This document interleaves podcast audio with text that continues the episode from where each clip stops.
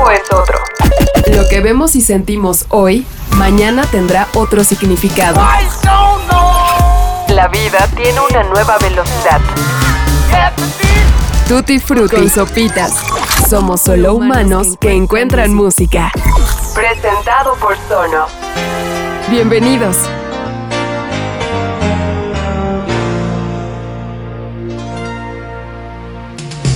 Hola, ¿qué tal? Sean bienvenidos a una nueva entrega de Tutti Frutti. Yo soy Sopitas y como cada semana estaremos compartiendo algunas historias detrás de las canciones que todos cantamos, todos conocemos, todos bailamos y hay algunas que otras que decimos, eh, ¿te cae? Hay unas que otras que consideramos placeres culpables. Este es un capítulo de esos, uno de esos episodios que si hace algunos años nos hubieran dicho, Sopitas, vas a hacer un capítulo de Luis Miguel, dirías, ¿te cae?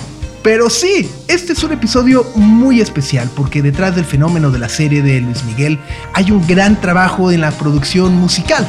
Así que en los próximos minutos vamos a platicar con Diego Boneta y Kiko Cibrián al respecto. Sean bienvenidos a esta entrega de Tutti Frutti.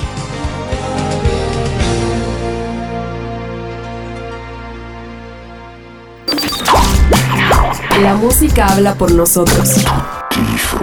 Con sopitas. En vez de convertirlo en una cosa negativa, lo haces en una cosa positiva.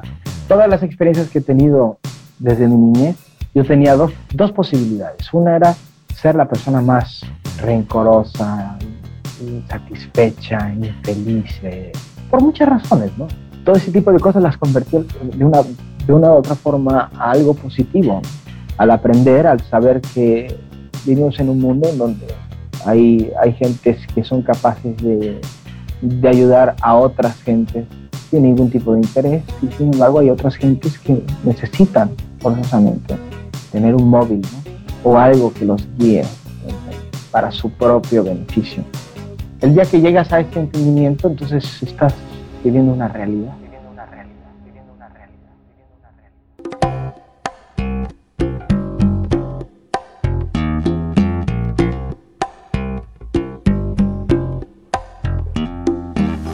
Tres años, México estaba en un momento muy particular. El sexenio de Enrique Peña Nieto llegaba a su fin. En medio de grandes y conocidos actos de corrupción, su presidencia, en una muy buena parte del 2018, sucedió, digamos, en piloto automático. Fue público y largamente conocido dentro de las esferas de poder que abdicó de facto en su mandato, y nuestra atención estaba en tres hombres: José Antonio Mid, Ricardo Anaya y Andrés Manuel López Obrador las campañas por la presidencia de la República no fueron ajenas a los escándalos, descalificaciones y, pues ya saben, más de lo mismo. Todo ese hartazgo, igual por lo que se iba que por lo que llegaba, no hubiera tenido en el horizonte un cambio significativo de no ser por la llegada de Luis Miguel, la serie. Lo que sucedió desde el primer episodio, aquel lejano 22 de abril del 2018, fue algo inédito en la historia de la televisión contemporánea por las circunstancias que ya mencionamos, pero también por el medio en el que llegó. Una plataforma de streaming que logró por primera vez que millones de personas sintonizáramos al mismo tiempo uno de sus shows. La sincronización fue perfecta. Luis Miguel la serie fue un acontecimiento mediático aún antes de su estreno, porque tuvo de abridores a tres candidatos presidenciales observados por todo el país. Este gobierno gastó más dinero en publicidad, en este caso de una persona, del secretario de Educación Pública, por cierto, el coordinador de campaña de José Antonio Mid. Aquí el único que está indiciado por un delito es Ricardo. Aquí está la sentencia que contradice las acusaciones que estás haciendo en mi contra. Yo entiendo, pues, que estén desesperados, pero serénense. El estreno ocurrió coincidentemente al término del debate presidencial y podríamos decir que fue uno de los grandes aciertos, consciente o inconsciente, de marketing para todo el éxito. Y fue una oportunidad excepcional también para revisar la vida de un personaje que todos conocemos por su historia personal y sobre todo por su vida artística. La serie que conocimos en 2018 mostró el ascenso a la fama de un niño que no tenía poder de decisión, ya no digamos sobre su carrera, sino en su vida misma por ser precisamente eso, un niño.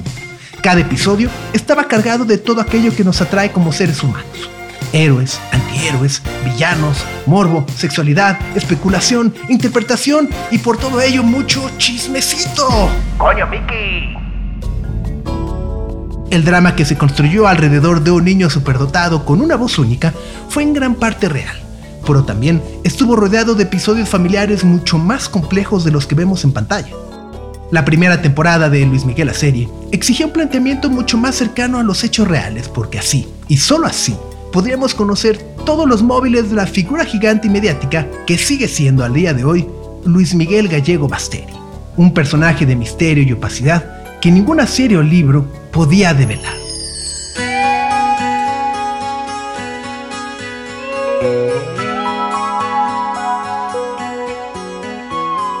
Tres años después de aquel fenómeno cultural, la serie ha regresado con una nueva temporada y por supuesto con muchos retos por delante. El más importante quizá, mantener el interés en una ficción. No olvidemos esa parte. Que ya abordó los primeros años de su carrera. La disputa con su padre y como era de esperarse, la gran historia y la tragedia de esta vida. La desaparición de su madre, Marcela Basteri. Y no, no nos vamos a clavar en esa historia porque más allá del morbo y el chisme, tampoco podemos olvidar que hay una parte humana de mucho dolor y que retrata también una realidad en nuestro país. Por un lado, la violencia contra las mujeres y por el otro, los miles de desaparecidos. Pero bueno, así es como arranca de nueva cuenta esta historia. Las dos líneas del tiempo van de 1992 hasta el 2006, desde la euforia pop hasta su éxito con los boleros a través de una narrativa que carece de un villano tan claro como lo fue Luis Rey. El cantante, podríamos decir que se convierte en un hombre solitario y traumatizado por la desaparición de su madre. Y eso ha hecho que esta segunda entrega esté mucho más libre del morbo, pero centrarse en ideas más interesantes como la ficción misma y mucho más en el origen de la música. Gran parte del éxito de esta serie se la debemos a Diego Boneta, un actor que no solo se ha comprometido con el rol actoral, sino que también se ha comprometido con los detalles que implican una producción de este tamaño. Es por ello que esta semana en Tutti Frutti la dedicaremos a conocer cómo fue confeccionada esta nueva estructura televisiva. Primero, con el testimonio de Diego como la persona que da vida y voz a Luis Miguel, pero al mismo tiempo, desde su labor como productor ejecutivo de todas las decisiones que afectaron y formaron la exitosa serie que no podemos dejar de ver. Tutti Frutti con sopitas.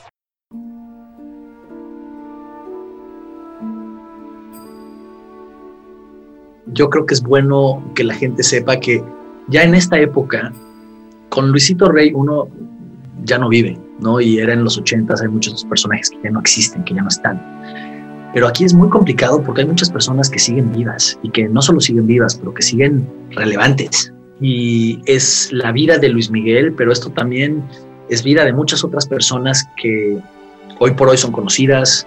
Eh, muchos de ellos, de hecho, son amigos míos.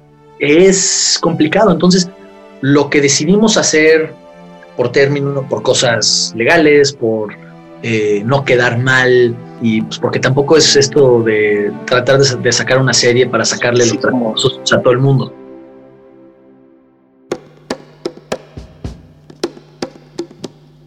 Yo creo que la segunda temporada es más un character study de Luis Miguel, ¿no? Y de cómo, por qué es así, y por qué está solo, y cómo termina solo, y ver cómo uno se va convirtiendo en el otro, y las otras personas que estaban ahí. También, conforme él fue creciendo, hubo más personas en su vida. Hay más personas que quieren más, ¿no? Igual no es uno, son cinco lo que Netflix y Daniel Krause, que es el escritor, eh, nuestro director, que es Beto, Hinojosa Carla y eh, Pablo Cruz, nuestro, nuestro showrunner, junto con Netflix decidimos hacer era juntar personajes, mezclar personajes para no caer en, te digo, esta onda legal o eh, mezclar a dos personajes y hechos que pasaron con estos dos personajes en uno, lo cual hace que sí sea un personaje ficticio, pero con hechos que pasaron con personas de verdad, para que en la narrativa no hubieran, o sea, si ya de por sí se siente que hay muchas tramas, en la vida real eran no más cuando a alguien le empieza a ir bien es la gallina de oro, todos quieren los huevitos de la gallina de oro, todos quieren. Entonces, pues era cómo condensamos eso, cómo mezclamos a personajes para que sea más interesante, para que sea un personaje. Luego, Patricio Robles eh, es un villano que también era muy importante para nosotros, que fuera totalmente diferente al, a Luisito Rey. Si nosotros tratamos de hacer otro Luisito Rey, pues, Luisito Rey nada más hay uno, Y también, si Luisito Rey ya se la hizo a Luis Miguel, pues Luis Miguel, si viene otro Luisito Rey, no va a caer en la misma trampa. Tiene que ser otro tipo diferente para que pues, veas cómo Luis Miguel cae otra vez por una trampa distinta, ¿no? Al, a la de otro personaje.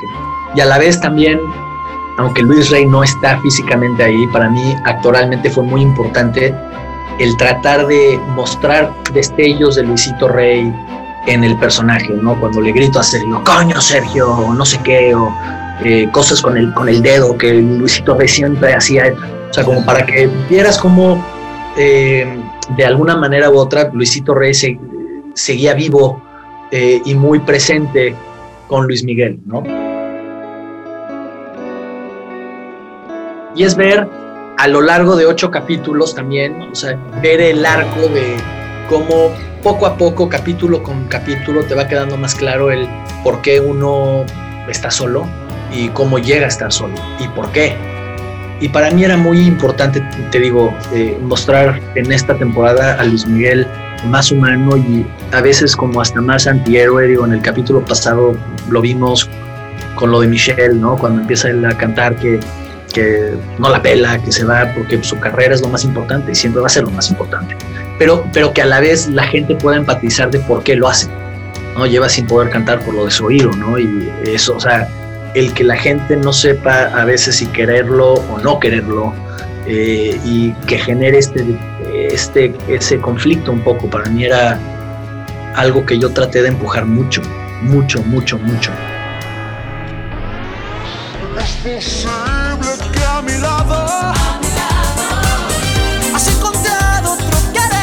No, no, no. ¿Sabes qué? Nada más. A diferencia de, por ejemplo, tú un disco lo puedes estar grabando por cuatro meses y puedes volver a grabar y regrabar. Aquí era una canción por día y teníamos, pon dos semanas. Entonces, literal, era como un maratón. Entonces, si yo me desgastaba mucho la voz cantando la incondicional un día y llegaba sin voz al día siguiente y no podía cantar, perdíamos un día del estudio. Luis Miguel grabó suave, ¿qué quieres? no sé cuándo, tres veces completa. O tuvo meses para darle y otra vez y otra vez, como normalmente se hace cuando haces discos. Aquí no, aquí era un día por canción eh, y a lo mejor teníamos un par de días al final para arreglar cositas, para intentar otras cosas, pero era un trabajo maratónico de tener que saber cuándo parar el día, porque si no, si llegaba sin voz al día siguiente no podía cantar y eso vocalmente yo creo que fue lo más complicado. Amiga, tú, solo tú. Todas esas como adornos que él tiene, que se oyen como, como medio atrás, que son altísimos, era muy difícil. Eh, y como canción completa, la más complicada fue ayer. Eh, esa es la que tiene el rango más, eh, más grande. también es con una sinfonía, entonces no hay una batería, o sea, no hay no hay nada que te vaya dando el ritmo, tienes que ir, o sea, es, los versos son complicados, pero es que no te puedo decir una que fue fácil.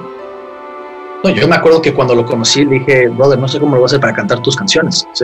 va a ser imposible. Y yo nada más como que se reía, ¿no? dice, sí, sí, no son fáciles, no son fáciles. Pero bueno, tú lo vas a hacer bien. Y después eh, sé que eh, creo que Kiko fue quien me comentó que las, que las escuchó y eh, digo, la historia de Kiko es fascinante porque dejaron de trabajar juntos y después de que, eh, lo invité, que invité a Kiko a que produjera em, el soundtrack de la serie, después de creo que 27 años o 30 años de no verse, Luis Miguel lo contactó para volver a trabajar juntos. Entonces fue literal un full circle. Y fue a raíz de haber escuchado estos temas y yo después cuando vi a Luis Miguel, lo único que me dijo es, te la volaste, te la volaste. De nuevo, no pretendo ser Luis Miguel, no pretendo cantar mejor que Luis, no. Luis Miguel nada más hay uno. Yo simplemente lo que quería era darle aún más autenticidad a la serie y que la gente, porque hay tanta narrativa que se cuenta con las canciones también, interpretación que hila la canción con el momento, con lo que está pasando, también era como por una parte como de entrega, de, de dar todo, ¿sabes?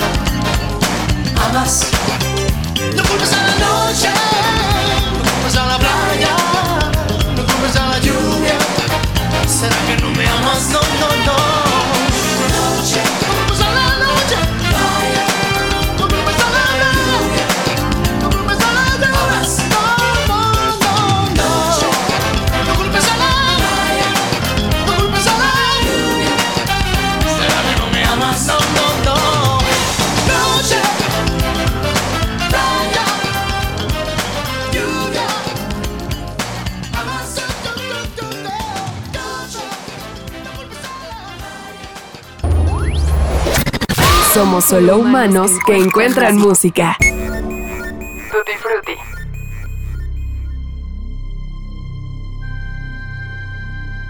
Kiko Cibrián es uno de los compositores, productores y arreglistas más exitosos en el pop mexicano, gracias a su trabajo con artistas como José Feliciano, Rocío Durcal, Cristian Castro, Rake y por supuesto Luis Miguel. Una de las mayores virtudes de la serie fue precisamente traer a la luz los nombres de los músicos y productores que han estado detrás de sus más grandes éxitos. Kiko Cibrián es un personaje clave en la fama y proyección mundial de Luis Miguel, porque gracias a sus instrumentos y a sus técnicas de producción, el cantante pudo cimentar un sonido único a través de canciones como Suave, Hasta que me olvides o Ayer. Originario de Tijuana, Baja California, Kiko Cibrián tuvo contacto con la música probablemente desde antes de nacer, gracias a que su padre era integrante de un mariachi. Pero además de ello, su ubicación geográfica le permitió desarrollar una educación musical binacional y entender fácilmente los dos lados de la frontera. Sin embargo, su gusto por el jazz lo llevó a formar una banda llamada Santa Fe, que lo mantuvo viviendo en Las Vegas por un largo periodo hasta que volvió al circuito musical de su natal Tijuana y se encontró con un nuevo destino.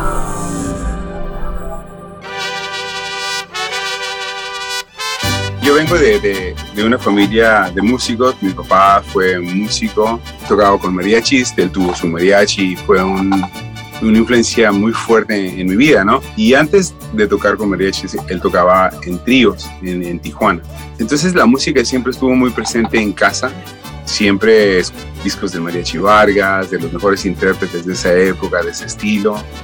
En Tijuana recibíamos señal de, las estaciones de, San Diego, entonces yo crecí escuchando al Vargas como igual a Led Zeppelin y, mis vecinos eran de Culiacán, entonces de este lado escuchábamos la banda, la banda, la banda del Recodo, había un grupo de cumbias que estaban muy cerca de, donde nosotros vivíamos en Tijuana, entonces sí, definitivamente la música siempre estuvo súper presente en mi vida desde una, eh, desde una temprana edad.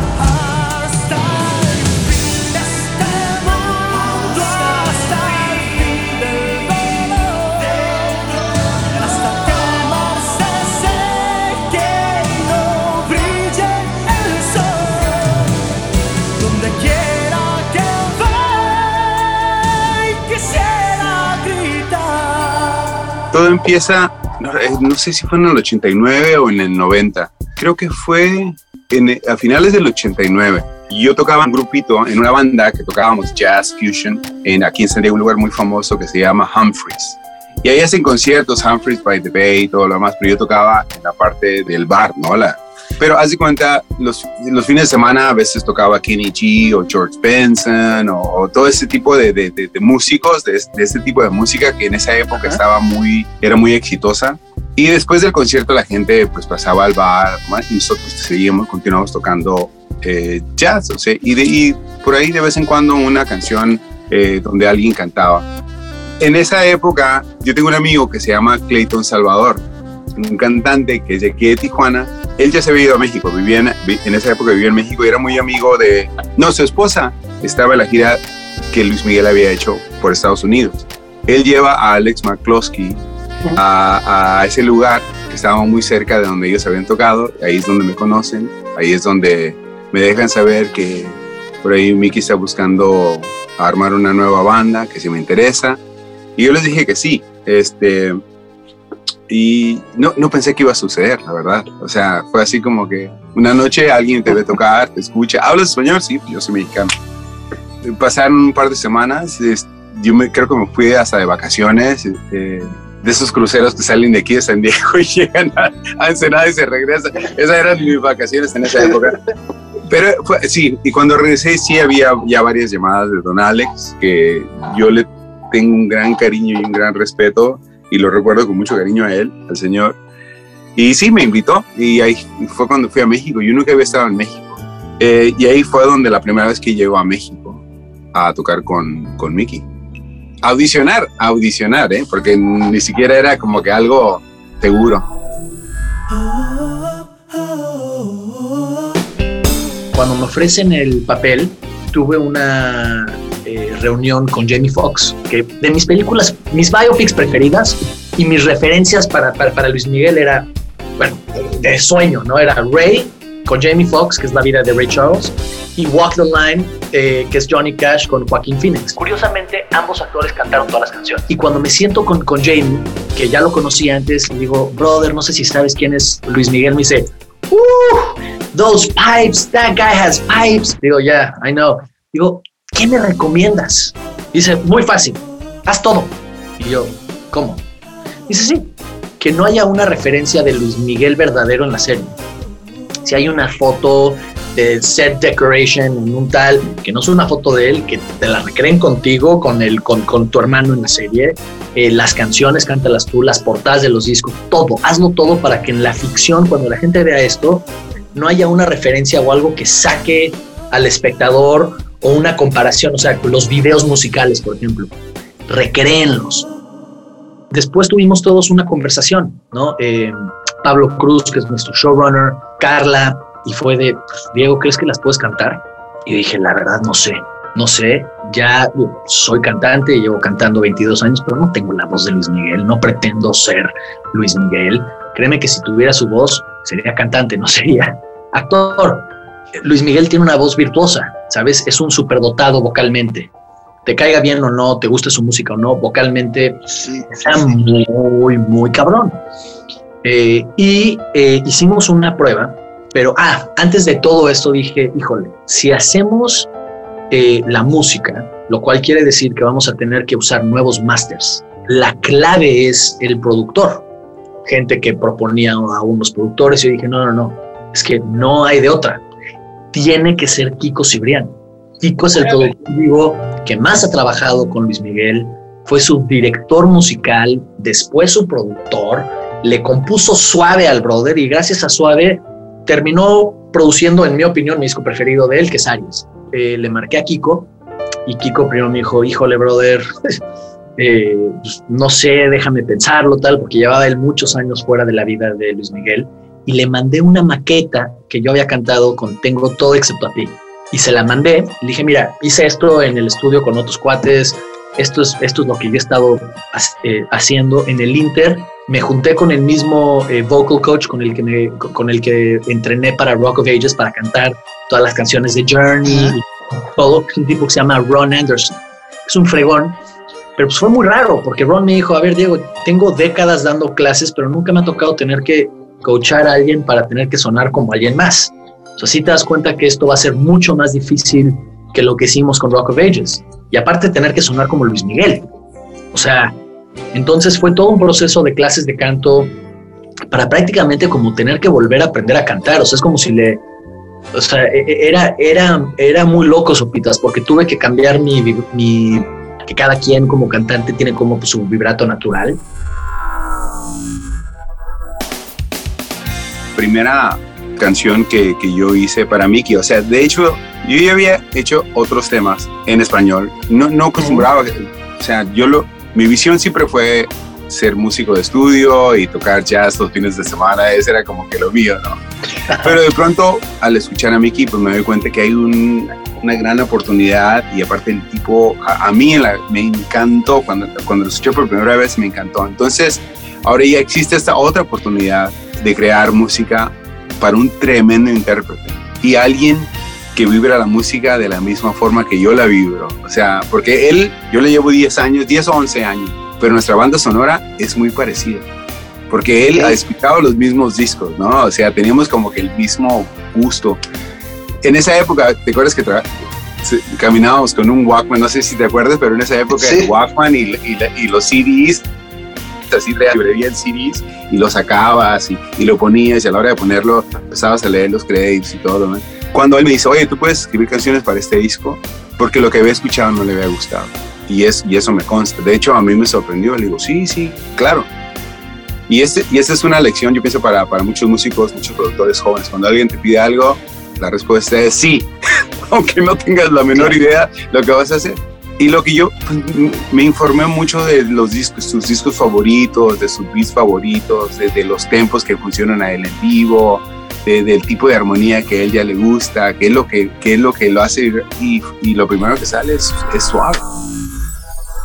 Me junto con Orlando Castro, que en esa época vivía muy cerca de aquí, de él, vive en Orange County, yo vivo aquí en San Diego, y empezamos a trabajar en, en, la, en la canción y fue algo que, que, recuerdo que la primera vez que se la canté a Mickey, yo, yo había apuntado la letra en, en, una, en unas, este, o sea, no me alcanzó nunca ni, eran como cuatro páginas así de letras. Y, y eso ya en el estudio, ya cuando empezamos a cantar, pues ya se empezó a definir poquito más. Porque eso es lo que pasa con las canciones. O sea, yo muchas veces eh, puedo escribir un tema y juntarme con, con, la gente con la que yo escribo, que es Mónica Vélez, una chica que ha tenido un chorro de éxito, con Claudia Abraham, con Orlando Castro, con mucha gente. Alejandro Segui es otro tremendo compositor, eh, al igual que con los chicos de Rey. Pero hasta, hasta cuando se canta el tema, ese, ese día que se empieza a cantar, te das cuenta de, de cosas que tienes que cambiar porque muchas veces se escribe muy bien y se lee muy bien o se recita muy bien, pero a la hora de cantarla hay cosas que ya no, no encajan. Claro que me reta, pero eso me gusta, a mí el reto siempre me ha gustado. De hecho, mi carrera se ha basado en eso, se ha basado en, retos, en retos constantes. Me ha dado mayor resultado el tener que buscar una competencia conmigo mismo que buscarla con otras personas. El buscarla con otras personas ha sido totalmente absurdo. Primero que nada porque uno no, no puede estar juzgando a los demás de una forma competitiva, vaya. Porque además no creo yo en la competencia, sobre todo en el medio artístico. Yo creo que cada uno tiene su estilo, cada uno tiene su público y cada uno tiene su, su forma. ¿no? Este, o sea, no somos caballos de carreras, ¿me entiendes? Que uno le apuesta al mejor y, y eso, eso, es una cosa que no, no funciona conmigo por lo menos.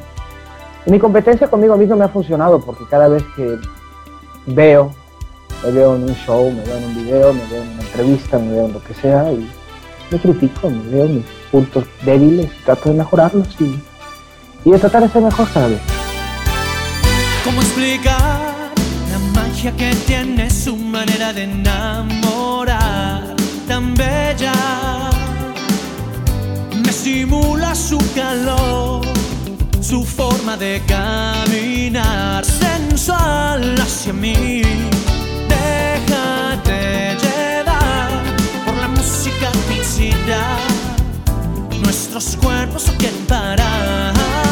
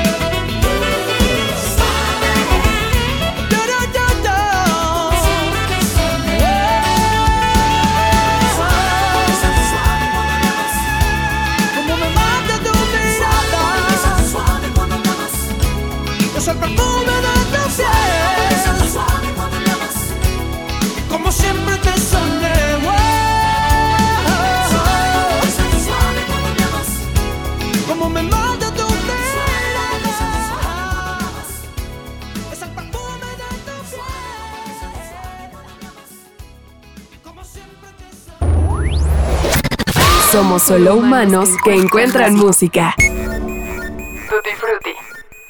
De nuevo, no pretendo ser Luis Miguel, no pretendo cantar mejor que Luis. No, Luis Miguel nada más hay uno.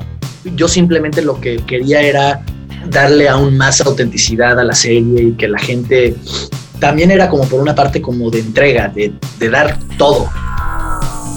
Sabes que yo siempre he defendido la forma de tocar y la forma de sentir e interpretar y es porque vivimos tan cerca de, de, de Estados Unidos, o sea, somos vecinos de, y tú sabes que, o sea, estamos tan cerca de Los Ángeles, una ciudad que es tan importante en el mundo del entretenimiento, pero también en, la, en, en, en el mundo de la música.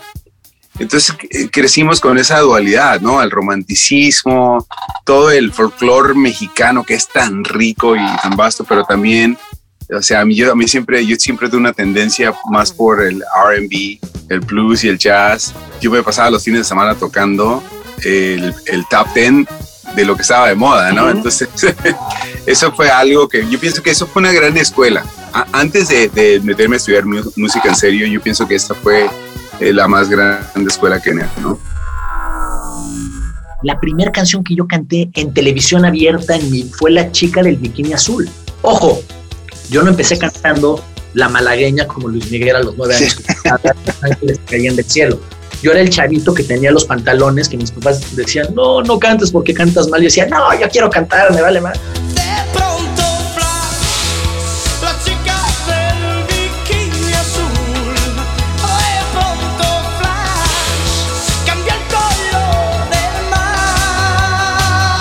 Sí hay muchas similitudes con la gran diferencia que yo no empecé cantando como, como Luis Miguel o también como canto ahora. O sea, fue a lo largo de los años y después del cambio de voz, yo me senté contigo cuando, cuando, con los discos, Sopitas, en pleno cambio de voz, que como cantante es muy fuerte. Y la verdad es que es gracias a clases y clases y clases que he podido y que, y que, pude cantar estas, estas, estas canciones. Y Kiko hizo un trabajo impresionante porque todo lo que oyes tú en las canciones, todo fue regrabado para la serie. Pop de Luis Miguel eh, y sobre todo del pop más R&B-esco, Aries es mi disco preferido. Yo creo que Suave es mi canción preferida.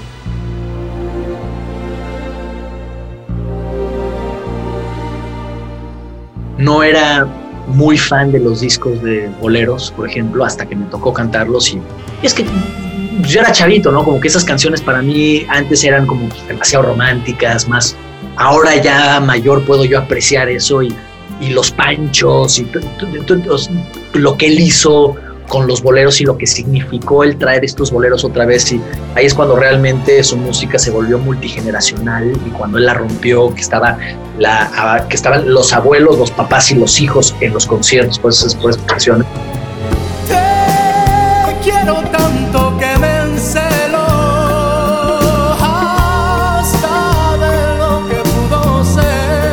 y hasta las mismas canciones con mariachi en, en, mi vida yo había cantado mariachi. Para esta temporada era lo que más nervioso me tenía, porque es otro género. O sea, a diferencia de la primera temporada que nos quedamos como en el mismo género pop, eh, en esta segunda temporada hay más géneros. Están los boleros, está el pop y el mariachi. Nunca me había tocado tener que cantar mariachi y tenía muchos nervios porque pues es otro mundo. Me encantó cantar mariachi. Yo creo que mi público me quiere porque porque soy lo que soy ahorita. Por eso hay esa respuesta, por eso la gente me sigue, sigue apoyando, sigue estando conmigo. Eh, ellos buscan en mí una forma de, expresarse también a través pues, de las canciones que canto de distintos autores y distintas gentes productores que han trabajado y colaborado.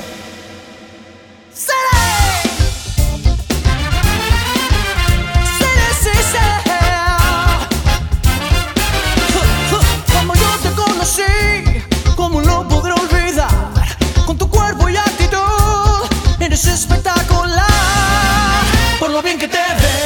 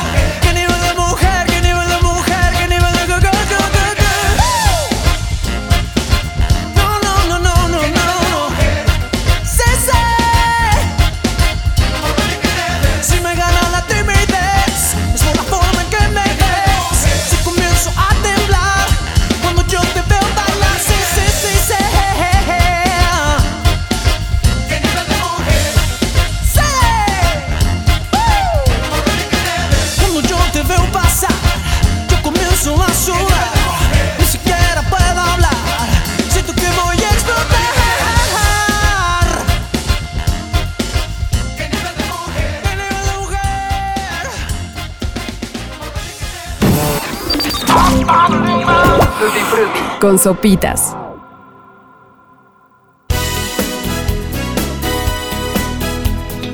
Y en esa época, o sea, yo decirte, uy, yo me la sabía todas, todas. no, la verdad que tenía muy poca experiencia y muchas veces me sentí fuera de mi liga, pues, o sea, era como que aquí son los big leagues y yo creo que vengo de la segunda división. Pero funcionó. Eh, lo más lindo de todo esto es que fue una época increíble donde, donde funcionó y funcionó de una forma espectacular, ¿no?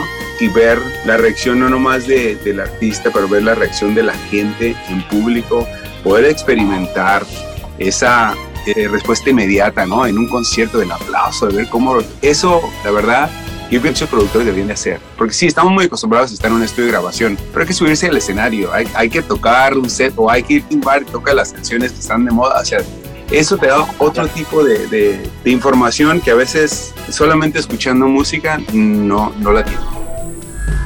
impresionante porque todo lo que oyes tú en las canciones, todo fue regrabado para la serie.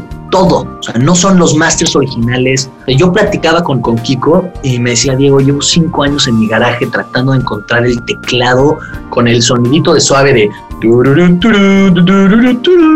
Porque en nuestra versión de suave usó el mismo teclado que él usó en el 92. ¿Sabes? O sea, cosas así. Y como no fue grabado, como no fue documentado, hay mucha gente que lo oye y dice, ah, pues suena idéntico a las canciones de Luis Miguel, entonces probablemente Diego cantó sobre el track. No, todo, todo, todo fue regrabado, son nuevas grabaciones, de todo. No recuerdo exactamente qué año fue, pero de pronto ya el equipo no me cabía en el estudio y ese es un estudio de casa, es a home studio y decidí rentar, acá les dicen este storage space, ¿no? Donde puedes guardar tus cosas. Y empecé a meter equipo, equipo, equipo de esa época que de pronto ya no lo, ya no lo usaba. Y yo siempre, no sé por qué en, en mi mente dije, bueno, algún día a lo mejor lo voy a necesitar un- una, otra vez, ¿no? Si algún día a mí que me habla para hacer cualquier cosa, pues tengo de dónde escoger, ¿no? La verdad que el- pasaron los 20 años desde la última vez que usé esos equipos y de pronto cuando viene la invitación de, de hacer el, lo de la serie y yo acepto, y acepté primero porque escuché a, a Diego Boneta cantar. Me llegó un demo de él de la- y sentí que, uy, creo que esto sí va a funcionar. Especialmente porque veo un cierto parecido de su voz con la de Mickey, ¿no? Vi la emoción que él tenía de que yo participara. O sea, él estaba totalmente convencido de que yo era la persona que debería de estar haciendo todo lo que es la música. Y la otra fue de que yo tengo esos sonidos. Yo- o sea, yo esa música me la sé al derecho y al revés. Aparte de todo, tengo esos sonidos. Pero la sorpresa fue que muchos de esos sonidos, o sea, todavía eh, estos instrumentos digitales o instrumentos análogos tienen, tienen una batería para poder eh, salvar los sonidos. El problema fue que cuando saqué todo eso, las baterías que la mayoría estaban muertas, entonces ya no podía regresar. Pero encontramos un sistema exclusivo, System Exclusive, con casi la mayoría de los sonidos y pudimos este, volver a grabar casi la mayoría de los sonidos originales. La cosa es cuando me tocaba grabar alguna campanita de cualquier canción, tú dices, ah, una campanita está aquí. No, no, no, era, era tener que buscar cada sonido porque si no te sonaba ajeno al track. O sea, yo me metí tanto, tanto a volver a grabar esos tracks. Aunque sí, bueno, participé en la mayoría de esos discos, siendo director musical de Mickey por muchos años, los tenía frescos en la mente y frescos en mi memoria, pero hasta no, hasta no escuchar el track original y lo que tú estás haciendo te das cuenta de que, uy, no, no, no, aquí hay que, eh, el sonido es diferente. Y eso fue algo muy, muy interesante, eh, la verdad, muy divertido, pero sumamente divertido y a veces un poco tedioso de poder este, eh, encontrar el sonido que era el que le venía mejor a la canción. Y obviamente si tú escuchas las temas, el soundtrack y el original, sí son muy similares, pero son muy diferentes también a la vez. Y pasa algo muy curioso que yo veía como Kiko se emocionaba mucho porque ahí es donde la tecnología ayuda mucho, porque él decía es que, ay, brother, si yo hubiera tenido la tecnología que existe hoy para grabar, a, o sea, se oye más fresco, hay, hay, hay, hay, cosas que han mejorado, ¿no? Eh, y era muy padre ver cómo Kiko se emocionaba tanto eh, que no me puedo imaginar para él lo loco que ha de haber sido el reproducir la canción que él produjo y que él compuso originalmente. Nos pusimos a estudiar mucho las vocales y cómo pronunciaba y cómo sonaban las vocales de Luis Miguel. Por ejemplo, él tiene una E muy fuerte, por eso siempre entonces y todo, todo es con E, si te tiene unas E's muy poderosas. Eh, obviamente sus heces, eh, la cadencia, el timing, y fue así como ir desmenuzando cositas con cositas y ir preparando cada canción. Es, eh, yo soy muy fan de la Fórmula 1 y la, mejor analogía que te puedo dar es como si le dijera, no sé, a Checo Pérez, oye Checo, queremos que corras tal pista a la misma velocidad y en el mismo tiempo y en los mismos ángulos que lo hizo, no sé, Hamilton. Y no porque te salga bien una canción, te van a salir bien todas. Si me entiendes? Cada canción tiene lo suyo. Entonces, eh, y sobre todo las canciones de Luis Miguel, que no hay una fácil. Y después le mandé yo esa maqueta de Tengo todo excepto a ti, a, Kiko, y me marcó y me dijo, Diego, ¿la cantaste tú? ¿Este eres tú? Dije, sí, te lo juro. Dijo, si eres tú, te veo en San Diego y vamos a hacer esto juntos. Yo empujé mucho por el soundtrack, Sopitas. No iba a haber soundtrack. En un inicio, como que eh, mucho que los productores decían, lo cual es cierto, es, es que esta no es la vida de, de la música o tal, o sea, esto es la vida del ser humano. Tenemos que mostrarles algo que no han visto, todas estas canciones ya las conocen.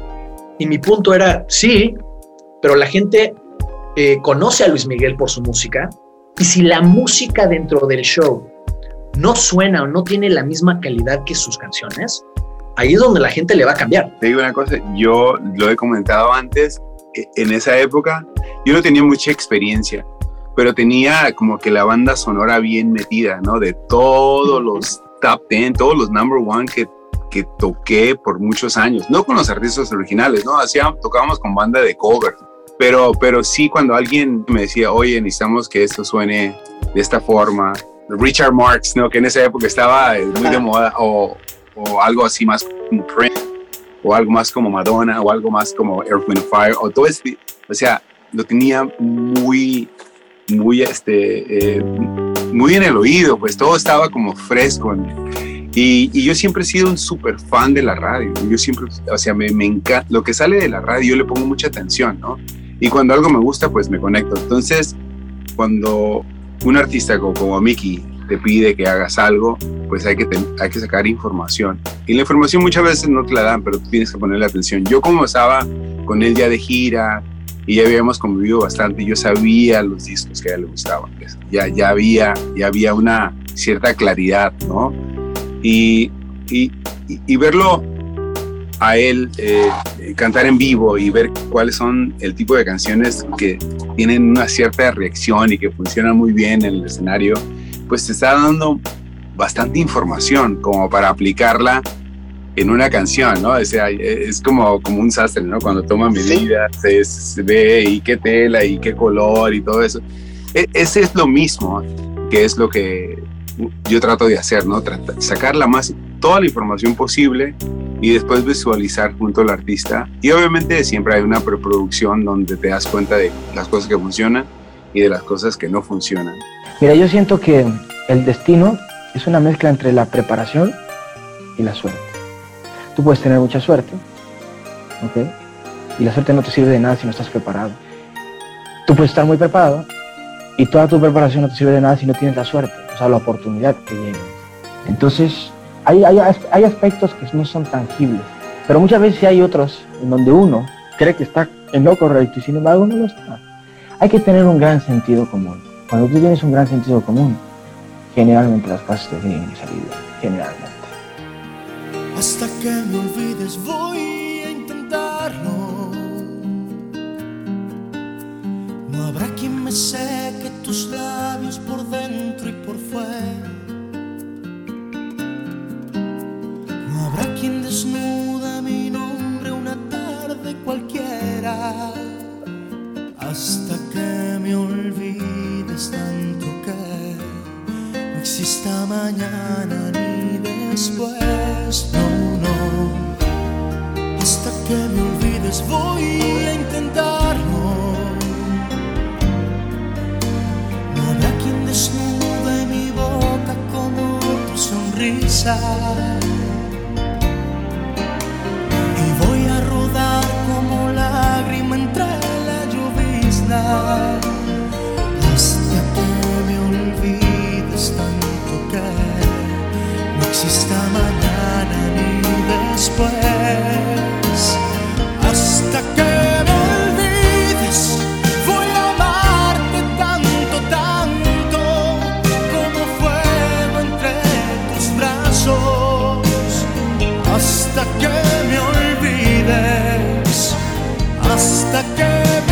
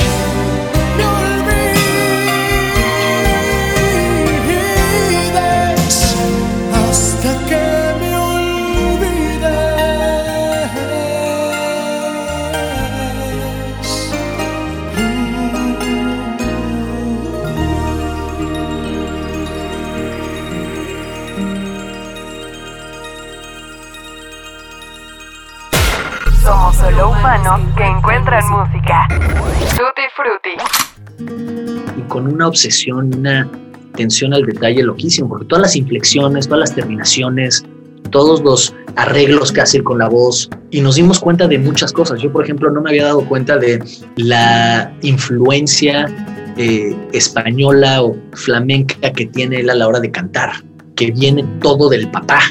Eh, voy a amar, esos voy a amar, esas como cositas que no te das cuenta, bro.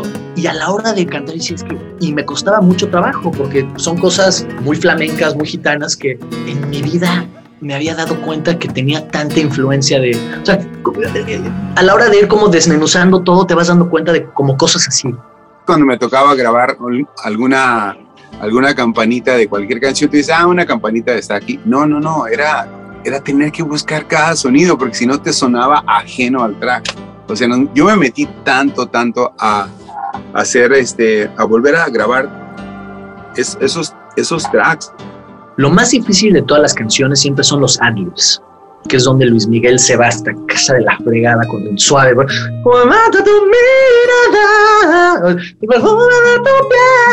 Que lo canta no en falsete, como lo en voz de pecho a todo.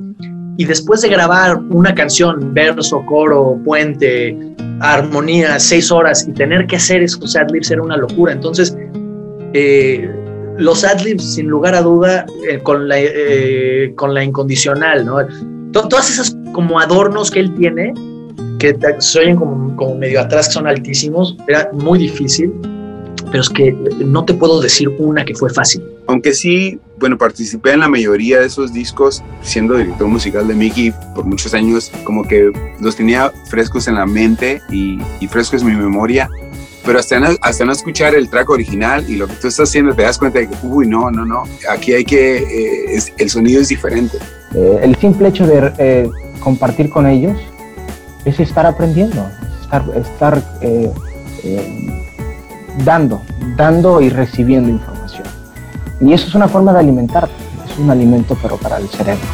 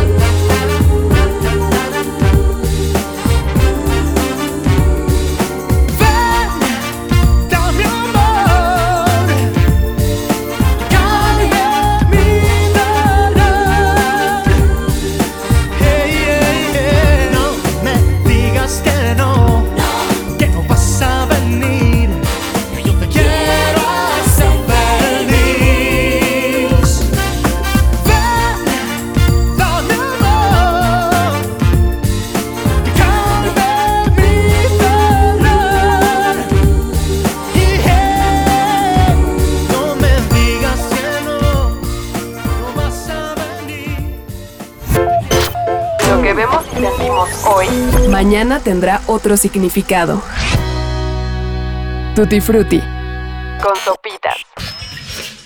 Sé que la historia de Kiko es fascinante porque dejaron de trabajar juntos y después de que, eh, lo invité, que invité a Kiko a que produjera eh, eh, el soundtrack de la serie, después de creo que 27 años o 30 años de no verse, Luis Miguel lo contactó para volver a trabajar juntos. Y eso fue algo muy, muy interesante, la verdad. Muy divertido, pero sumamente divertido y a veces un poco tedioso de poder este, eh, encontrar el sonido que era el que le venía mejor a la canción. Algo que yo no me sienta completamente seguro, ¿no? Yo lo que doy a conocer a la gente o lo que hago en mi trabajo generalmente es porque estoy muy seguro de lo que estoy diciendo y haciendo y cantando y todo. Así es el Aries. Yo creo que es un poco parte de mi signo, un poco parte de mi personalidad, un poco parte de todo. Sigo, trato de alimentar esa parte mía. Unas gente se dedican a la pintura, otras gente se dedican a la escultura.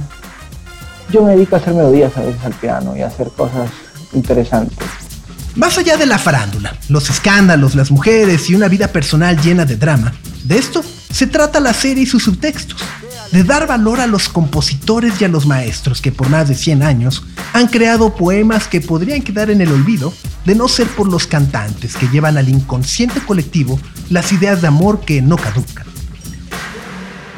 Juan Carlos Calderón, Juan Luis Guerra, Rudy Pérez, Vicente Garrido, Roberto Cantoral, Consuelito Velázquez, Agustín Lara, Carlos Gardel, Kiko Cibriano, Armando Manzanero, son solo algunos de los autores cuyas obras nos han acompañado en fiestas, bodas, borracheras y momentos de soledad, euforia o dolor. Y conocerlos, de alguna forma, forja nuestra identidad y la manera en la que nos relacionamos con nuestros padres, con nuestros amigos, los compañeros del trabajo y, bueno, hasta como país. Ese es el cuadro que hoy les quisimos mostrar en Tutti Frutti. Muchas gracias por haber llegado hasta este punto y si les gustó lo suficiente, tengan la confianza de compartirlo a sus mamás, a sus tías, a sus abuelas, a sus amigos, en fin, a todo mundo. Nosotros nos tenemos que despedir, no sin antes agradecer a Kiko Cibrián y Diego Boneta por la paciencia y los amables minutos de su tiempo que nos regalaron para contar esta historia. También, y como cada semana, agradecemos a Sonos por el apoyo y la libertad que nos dan en la producción y desarrollo de este podcast y que gracias a la nueva ROM podemos llevar Tutti Frutti a cualquier espacio abierto, sea la playa, sea la alberca y por supuesto siempre con la mejor calidad de audio y un sonido brillante. El material de archivo con Luis Miguel pertenece a la extensa entrevista que el cantante dio a la conductora Gloria Calzada en 1995. El guion y producción estuvo a cargo de José Antonio Martínez con el diseño de audio de Ahmed Kosir. Yo soy Sopitas y espero encontrarlos la próxima semana con más Tutti Frutti. Por ahora, los dejo porque ya me voy a ver el nuevo capítulo de Luis Miguel la serie. ¡Adiós!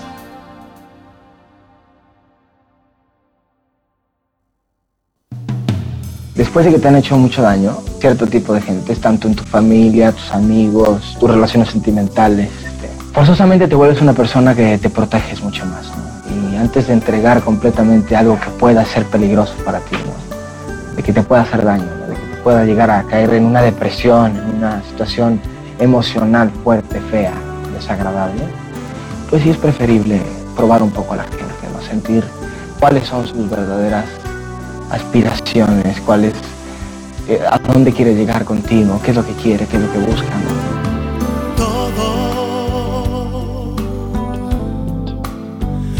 Que tengo en la vida, mi ternura escondida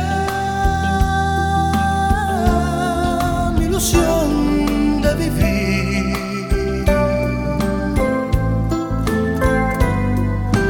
Todo te lo diera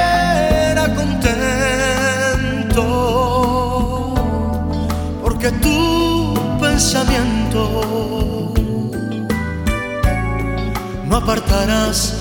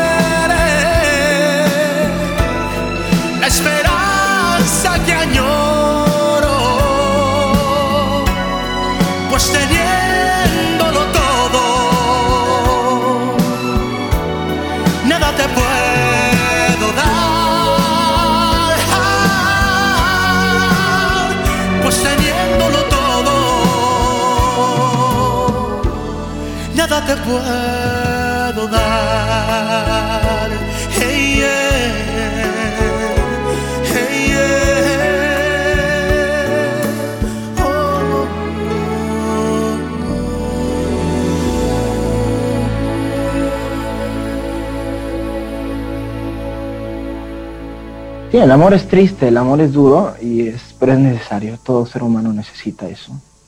Es, eh, es como todo en la vida. Mira, yo creo que cuando uno no tiene, no tiene éxito, lo que está añorando es el éxito. Cuando uno tiene éxito, lo que está añorando es su felicidad. Cuando uno tiene felicidad, que a veces es, es muy relativa a la felicidad. ¿no?